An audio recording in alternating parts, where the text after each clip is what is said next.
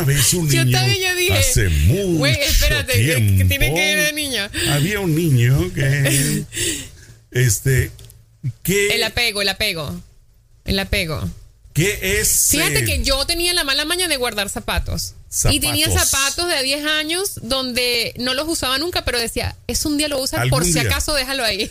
¿Cuántos llegaste a tener que tú recuerdes así el, la punta más alta del, del iceberg? O sea, el día que dijiste, híjole, ¿cuántos? Cuando me mudé de Los Ángeles a Italia, que me casé, me mudé a vivir con mi esposo en Italia, eh, pues me tocaba hacer una mudanza yo solita, porque yo tenía siete años que vivía solo en un apartamento y llenaba este apartamento de zapatos y de cosas. Pero no te habías dado cuenta la cantidad que tenías hasta ese, ese, día, momento. hasta ese día. O sea, yo sabía que tenía, pero como sabes, como no sacas, como dices, ahí está, ahí caben otro par.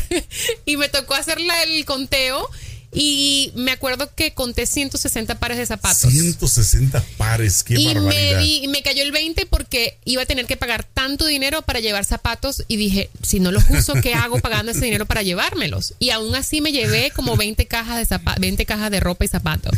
Mi esposo cuando vio el poco de cajas y me dijo, ¿y tú no, y tú no vi que habías hecho limpieza? Bueno, oye, yo, ¿vienes, ¿vienes tú sola o con alguien más? Exacto. Esto es ¿Qué más da show? Stand by for action. Mira, Celeste, te voy a decir la verdad, por lo menos de mi parte. Y creo yo que se refleja, no en todos los hombres, porque sí he escuchado de amigos que les gusta tener muchos zapatos, mucha ropa. Yo soy feliz con dos pares de Con zapatos. dos parcitos. Con dos pares de pantalón. Es que los hombres son bien básicos, camisetas. Sergio. Los hombres son básicos. O sea, los hombres con un pantalón, una camiseta pueden, o sea, se ponen una, cha- una chaqueta encima y ya cambian el look. En cambio, uno tiene que, que si el vestido combina con este color, que si entonces vamos al, al campo, entonces los zapatos son más cómodos, pero si vamos a una fiesta o a un club, vamos más, o sea, es un rollo ser mujer, la verdad. Inclusive, por ejemplo, mi esposa cuando salimos, inclusive lleva cambiada y todo, pero lleva bolsas. Sí. Y yo le digo, bueno, ¿y a qué llevas bolsas? Bueno, es que Por para cambiarme los zapatos al Sí, ratito sí, hay que sí. ponerme otro o que esta otra ropa.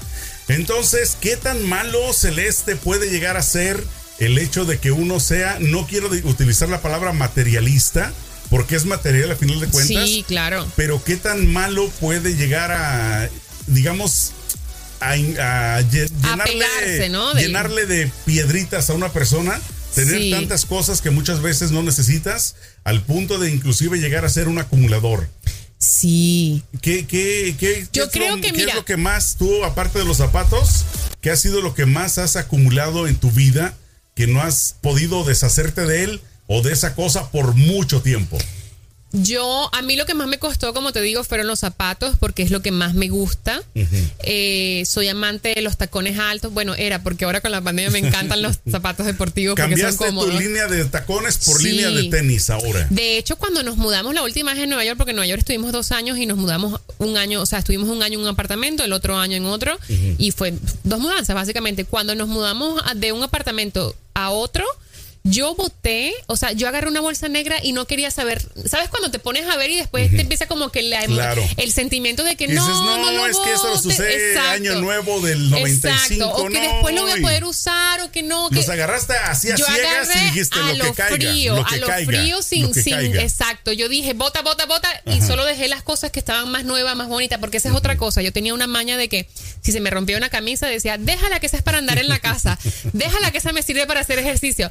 Mentira, yo dije, no, yo no puedo estar como mamarracha porque yo ahora soy una mujer casada y tengo que mantener la llama del amor viva y no puedo darme ese lujo. Eso es un lujo que las solteras tienen, que se pueden quedar claro. mamarrachas y, ese- y despeinadas y nadie le dice Claro. nada. Bueno, el caso es que boté todos los zapatos y fue cuando dije, me sentí, fue como una terapia, fue como un desa- dije, ay, mira qué rico se siente deshacerse de las cosas que no usas, porque la verdad, habían cosas que tenía un año, dos años sin usar y dije, si no usado en dos años, que han pasado ya eh, dos inviernos, dos veranos, dos primaveras, dos otoños, no los voy a usar, eso es mentira. Claro. Y aparte considerando de que muchas de esas cosas ya no te quedan. Claro, porque y que pasan de moda. cambia, pues sí, bueno, la moda regresa. En ocasiones se ha visto Sí. que regresa o que tardan mucho más de Sí, sí, 10 es años, cierto. pero regresa en algún momento. Pero el peso ya no, o sea, es difícil que si subes o que si bajas, lo o que, ya no te gusta simplemente, Exacto. Sergio, porque tú a veces, tú hay momentos de que compras, no sé, un par de jeans y después de un año, tú dices, ¿sabes qué? No me gusta Claro. cómo se me ven, ya no lo hallo Y como cuando lo guardaste era porque te gustaba, obviamente, porque no querías deshacerte de, de él. claro. O yo lo único que guardé que, que me quedé así, o sea, los zapatos con que me quedé fueron los que eran como tipo de marca, que tengo muy poquitos porque no soy gastona, la verdad, por lo menos no en cosas de marca. Eh, y las cosas que de verdad eran hechas de buena calidad. El resto de cosas que yo dije, mira, son baratas, no me las he puesto, etcétera, etcétera. O ya cambié el look, porque antes yo era Claro. un look así más bomba sexy de Exacto. un escotazo, pelaza, taconazo. Y ahorita, mi amor, yo me pongo escote y me siento desnuda. Entonces, Claro. como que no, ya esto ya no, no, Claro. me, no me encaja a mí También en lo que yo edad, soy como persona. Obviamente lo que acabas de decir influye muchísimo, ¿no? Que ya tu madurez te va Claro. guiando por otros rumbos. Entonces, es eh, honestamente, yo no creo que exista una vara para poder medir la enfermedad que todos padecemos en algún momento de guardar cosas, pero sí, yo creo que es importante poder no amar tanto esas cosas para poderse deshacer de ellas Claro. y sobre todo cuando le puedes dar un segundo uso eh, digo no tú pero que si lo regalas que si lo donas donar, hay claro, alguien que puede que lo- darle a la gente que lo necesite. Claro. Otra cosa también es que yo siento que en el caso de los inmigrantes, eh, yo creo que el inicio es tan difícil que después cuando uno tiene una cierta estabilidad, uno quiere guardar todo porque ya tú has estado en tiempos difíciles de escasez Claro. y entonces no te quieres deshacer de las cosas porque saben lo, sabes el valor que tienen y lo que cuesta obtenerlo. Entonces, eso me pasó a mí. Pero te digo, a mí me pasó de que no, porque es que ya he, estado en escasez y no quiero deshacerme de cosas que a lo mejor pueda usar y, y después tengan que volver a gastar dinero. Pero una cosa que encontré botando todo fue como una, una especie de terapia. Una especie de terapia de desapego, de que me deshago de todo, me libero y, y como que te quitas. eh, es una cosa rara porque es psicológico, te quitas como un peso de encima. Como que ahora me puedo agarrar mi mochila y largarme cuando quiera, a donde quiera, con mi esposo, sin necesidad de preocuparme de que, ay, tengo que llevarme 20 mil pares de zapatos y 50 cajas de ropa porque las quiero tener. Entonces, yo no, no sé, yo creo que le- también la madurez, Sergio, porque Claro. entonces uno ya ahorita no le da tanta importancia a ciertas cosas, le da importancia a, otras a las experiencias, por ejemplo, yo hoy en día prefiero mil veces irme a un viaje que me va a llenar, me va a dejar recuerdos, me va a dejar vivencias con mi esposo, a tener un par de zapatos de dos mil dólares sentados en el closet que no me los voy a poner. Y, y aparte es padrísimo, por lo menos hablo de la parte o de la perspectiva del hombre y más específica, eh, específicamente en mi caso, es tú no tienes una idea lo padre viajar con pocas Uf. cosas. Sí. El hecho de llevar muy pocas, Sí, sí. hace, bueno, como sabrás, ¿no? Hace unos meses tomamos una, una aventura por toda Baja California, norte y sur, hasta Los Cabos en motocicleta. En la moto no puedes llevar muchas cosas. No. O sea, el espacio es súper, súper limitado. Entonces yo llevaba prácticamente lo básico y para ir lavando cuando fuera necesario en el camino.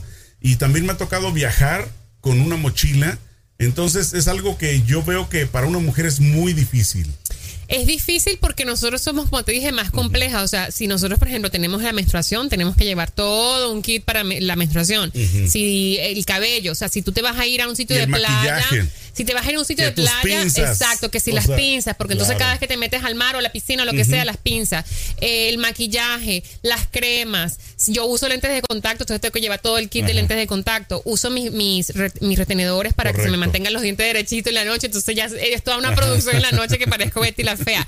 Entonces, pero yo he aprendido a viajar ligero y eso sí me ha ayudado bastante el desapego, a ten- o sea, el la practicidad de moverte en cualquier lado, en cualquier ciudad, sabiendo que puedes sobrevivir con lo que tienes y ya. Y eso me parece tan, eh, es relajante porque te puedes ir a cualquier lado, te puedes quedar hasta en el carro y con cuatro cosas resuelves. Eso lo he aprendido con el tiempo. Antes era de las que viajaba con cinco maletas y me ponía nada más la misma cosa. O sea, era absurdo, No es con absurdo. lo mismo todo el día. Y, y peor si vas a un destino de playa. Peor. O sea, en la playa, ¿qué ropa necesitas? Nada. Bikini y ya estuvo. Bikinis, ¿No? un par de chancletas y, dos vestidos y ya. Un cambio para que te dejen entrar en la noche a un restaurante y ya sí, estuvo. sí, sí, total, Porque literalmente. honestamente eso de, ¿sabes qué? También hay de cosas a cosas, porque por ejemplo, eh, cuando tú tienes una casa, o sea que tienes más espacio, pues que no, no, no tienes un espacio tan reducido, te puedes dar el lujo, en el caso de los hombres, yo conozco personas, eh, por ejemplo mi suegro, que él le gusta juntar cada clavo, cada tornillo, o sea, muchas cositas muy pequeñas y siempre dice, este se va a ocupar en algún momento. Al principio yo estaba en contra de eso porque Sí. honestamente decía, bueno, ¿y para qué yo tiraba todas las cosas? Pero al momento de necesitar algo así, Mm. Mira, rápido iba ahí a su laboratorio y ahí Sí. encontraba el tornillo o el clavo. Entonces, te Lo digo, que pasa es que también hay cosas que son necesarias guardarlas, como Claro. ese tipo de cosas de construcción, cuando tienes una casa que siempre sale cualquier cosa que tienes que reparar, siempre hay un proyecto en la casa. Eh, eso sí vale la pena. Cosas que son de calidad que, por ejemplo, le vas a heredar a tus hijos o a, a- o a tus sobrinos. Una, una buena cartera que te hayan regalado en, el en su momento y sea una cartera que mientras más años pasan se vuelve más vintage de colección. Correcto. Entonces, hay cosas que sí vale la pena guardar, pero hay cosas que simplemente no. Por ejemplo, mi hermana es una de las personas que compra eh, eh, y la alacena de la, de la cocina siempre tiene que estar extra llena. Entonces, compra papel y compra papel como para dos años. Entonces yo digo, ¿para qué tanto? Oye, pero a la fin son cosas, a la fin son cosas que usa. pero Pero, me imagino que se reía de ti, ¿no? Ahora en la pandemia. Ja, ja, mire, para que vea Sí, todo lo que sirve. cuando estuvo la escasez de papel, ella dijo, viste, a mí no me pasó eso. De hecho, Sí. estábamos en Nueva York y no se conseguían este el, el, el- ¿cómo es el gel, el gel antibacterial? Antibacterial. No se conseguían muchas cosas de limpieza con cloro y Muy todo. por- básicas. Ajá, y ella me las mandó de California porque ella tenía así que sí, para Wow. tres años. Ella dijo, yo aquí una guerra sobrevivo. Correcto. Pero sí. o sea, hay cosas que valen la pena y hay cosas que tú dices realmente no, o sea, guardarlos para que, como hay gente que guarda todas las notitas, papelitos, carticas de cumpleaños, todo eso, que es bonito, pero a la final es papel. O lo que es peor, las cartas de tus exes. Ay, no, no manches. ¿Cuántas cartas de exes tienes tú? ¿Ninguna? Yo antes guardaba, yo Sí. sí, sí, tengo que admitir que yo Los antes guardaba, papelitos sí. y las- los Y las mensa- mensajitos. sí, antes guardaba y ahí tenía una conexión de, de cartas de ex. Pero cuando me mudé, primero, ¿Qué bueno, dijiste nombre? No. Lo primero que voy a deshacer. Aparte que yo dije, yo no voy a andar cargando con Claro. es tan difícil que ya tengo que llevar maletas y cosas, cargar Bueno, con pero- carta de los exes. Pero bueno, me imagino que de alguna manera alguna de esas cartas te afectó positivamente.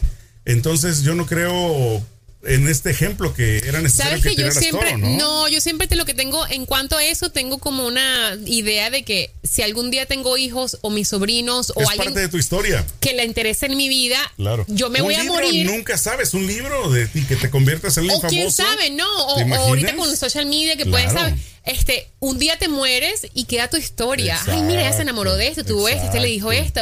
Eso es bonito y es bien interesante Ajá. para documentarlo. Pero también cuando te, te mudas en cinco años, seis veces, como yo lo he hecho, créeme que las cartas Se de los ex es lo último que quieres llevar se va haciendo contigo. una carga Sí, innecesaria, un todo, peso todo se, se hace una carga. De hecho, ahorita Claro. que regresamos de, de Nueva York aquí a Los Ángeles, yo me traje dos pares de zapatos, dos jeans y las camisitas. O sea, bien básico. Todo lo mandé en las cajas y dije, no me interesa, con esto sobrevivo y punto. Claro. Entonces, si me ven en, lo- es de- en los, nuevos- en los próximos podcasts con la misma ropa, Ya, ya, saben, saben cuál es la ya están situación. advertidos. No queremos reclamos. Exacto. Yo por lo mismo, siempre mi camisa negra y ya de esa forma no hay fijón de que si, si trae una cosa otra. Con la pura camisa negra ya Los- es que los hombres son tan básicos, en ese aspecto y es conveniente porque ustedes están cómodos. Pues sí. Aparte, ustedes no se maquillan. Eso es una bendición del Señor. O sea, ustedes salen del Bueno, baño así pero, como salen, se pero van. en realidad, en realidad tampoco es regla maquillarse. Digo, bien puedes no, no pero maquillarte. Es- eh, si yo no me maquillo, cariño mío, déjame decirte que se, se dejan la suscripción, se salen de la suscripción. No, mentira. vamos a- No, no, yo tengo belleza natural. Espérate porque Bueno, tengo pero que quedamos, hablamos el otro día que íbamos a hacer un podcast a eso de las 10 de la noche. Cuando ya andas en tus pijamas, con tu retenedor. bueno, sí, con el retenedor que no me deja. Habla así porque no puedo hablar. Porque... Este, pero bueno, independientemente este, de lo que cada quien opine de las cosas materiales, he escuchado yo por parte de gente que es profesional que dicen que no es bueno mantener cosas innecesarias en tu casa, que ya se te vuelves un acumulador, porque eso te afecta también psicológicamente. El hecho de que no puedas tirar ni un papelito que es basura, no me refiero a una nota de un, de un Sí, enamorado, no. sino papelitos, eh, todo lo más mínimo que te- no te puedes deshacer, deshacer de él es síntomas de que tienes un problema pues eh, muy grave también. Y creo que también hay una fina línea, eh, una línea muy delgada allí, porque es cierto que uno, hay gente, yo he visto el, el otro extremo, que hay gente que compra cosas, entonces, esta computadora no me sirve, ay, bótala. Exacto. Ay, esto no, ay, bótalo. La silla, mira, bot- o sea, como que esa mentalidad de, del, eh, de desechable, de que todo es, es reemplazable así. Entonces yo digo, hay una línea muy delgada porque obviamente tenemos que eh, saber valorar el, el, la, valga la redundancia, Darle- el valor de Claro. las cosas, pero también saber el eh, tener conciencia al nivel de consumismo que tenemos, porque también todo lo que votas tiene un impacto en el ecosistema. Correcto. Entonces yo creo que hay una línea bien delgada en, por ejemplo, yo a mí me gusta comprar cosas que sean de calidad, que yo sé que me va a durar 10 años. Exacto. O sea, yo sé que eso me va a durar 10 años y yo en 10, Exacto. 10, 20 años no lo voy a votar porque va a estar bueno y va a ser de calidad. Con, con la decoración y con la ropa soy igual. Me gusta comprar cosas de calidad pero eh, no excederme con los precios y que sean cosas clásicas. Que yo sé que un pantalón yo me lo pongo en cinco años y me voy a ver Claro. clásica, que no es que sí, yo odio las modas por eso, Correcto. porque me parece que el impacto es muy es muy fuerte en el ecosistema y aparte eh, la carga que uno se, o sea, que uno tiene al tener que renovar closet cada año porque la moda pasó, que hueva, la verdad. ¿Sabes algo que de lo que tú estabas mencionando ahorita al final? eh, a mí me da mucha lástima cuando las personas botan comida, cuando compran Uy, sí. mucha, mucha, No. mucha comida No, no, y que terminan botándola, tirándola, se me hace de lo más eh, desagradable. Porque, o sea, uno no puede terminar con la hambruna del mundo, obviamente hay... Pero puedes poner tu granito Pero de arena. simplemente es malo, creo yo, pues el hecho de que botes comida que estaba muy buena, que la tuviste un mes y se te echó a perder y la tires. Yo creo que es bueno en ese caso comprar con medida, ¿no? Comprar con conciencia, lo sí. que tú vayas más o menos contemplando que, o sea, cada quien se conoce. Claro. O sea, en tu casa tú sabes lo que comes tú y tu esposo, dices, bueno, La entonces, cantidad, todo. estas cosas que son eh, perecederas puedo comprar menos, lo que no es perecedero puedo tener más, no importa, pero sí, yo es algo que no me gusta, inclusive cuando yo voy a los buffets. Yo este no me gusta agarrar comida además que no la voy a, a comer. Que no la vas a comer. Yo prefiero agarrar poquito de Y cada cosa 20 y si algo me gusta, voy y me vuelvo a servir, pero no me gusta desperdiciarla. Entonces yo creo que es parte de Si yo con la poder tener el comida control. también soy igual. O sea, yo cuando cocino en las noches, yo todo lo, o sea, si avanza, si queda, yo lo guardo y al día siguiente no Claro. lo comemos. O sea, yo con la comida Claro. soy, a mí, yo odio botar comida y aparte de eso, eh, con las cantidades cuando cocino sé más o menos y mido para no tener que botar. Eh, pero hay una cosa que no sé si te pasaba a ti allá en México. A mí eh, en Venezuela está la costumbre de que los padres te dicen, te tienes que comer todo. Claro. Y está eso bien metido en el subconsciente de que tú te sientas y así te sirvan un plato así y tú estás lleno, te lo tienes que comer todo porque Correcto. dejar la comida no existe. Sí. Y yo creo que eso también crea un problema de, de relación no saludable con la comida, porque llegas a un punto de adulto Sí. en que ya no sabes medir cuándo estás lleno porque pues tienes que eh, terminar todo el Eso me plato. ha pasado en los últimos años, de que no he querido tirar la comida y mira, aquí está el reflejo. y sobre todo la pandemia. Jole, pero bueno, ni modo. Es parte de la vida celeste. Bueno, ¿con qué terminamos el podcast del día de hoy, mi querida Celeste? Invitándolos a que descarguen nuestro podcast en todas las plataformas digitales, se suscriban también en YouTube, que ahí estamos y nos pueden ver estas caritas bellas y preciosas, eh, rozagantes y bronceadas del sol de Los Ángeles.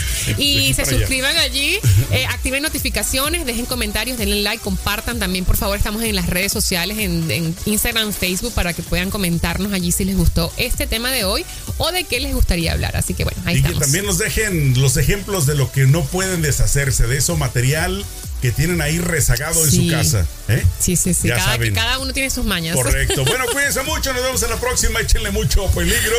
Chao.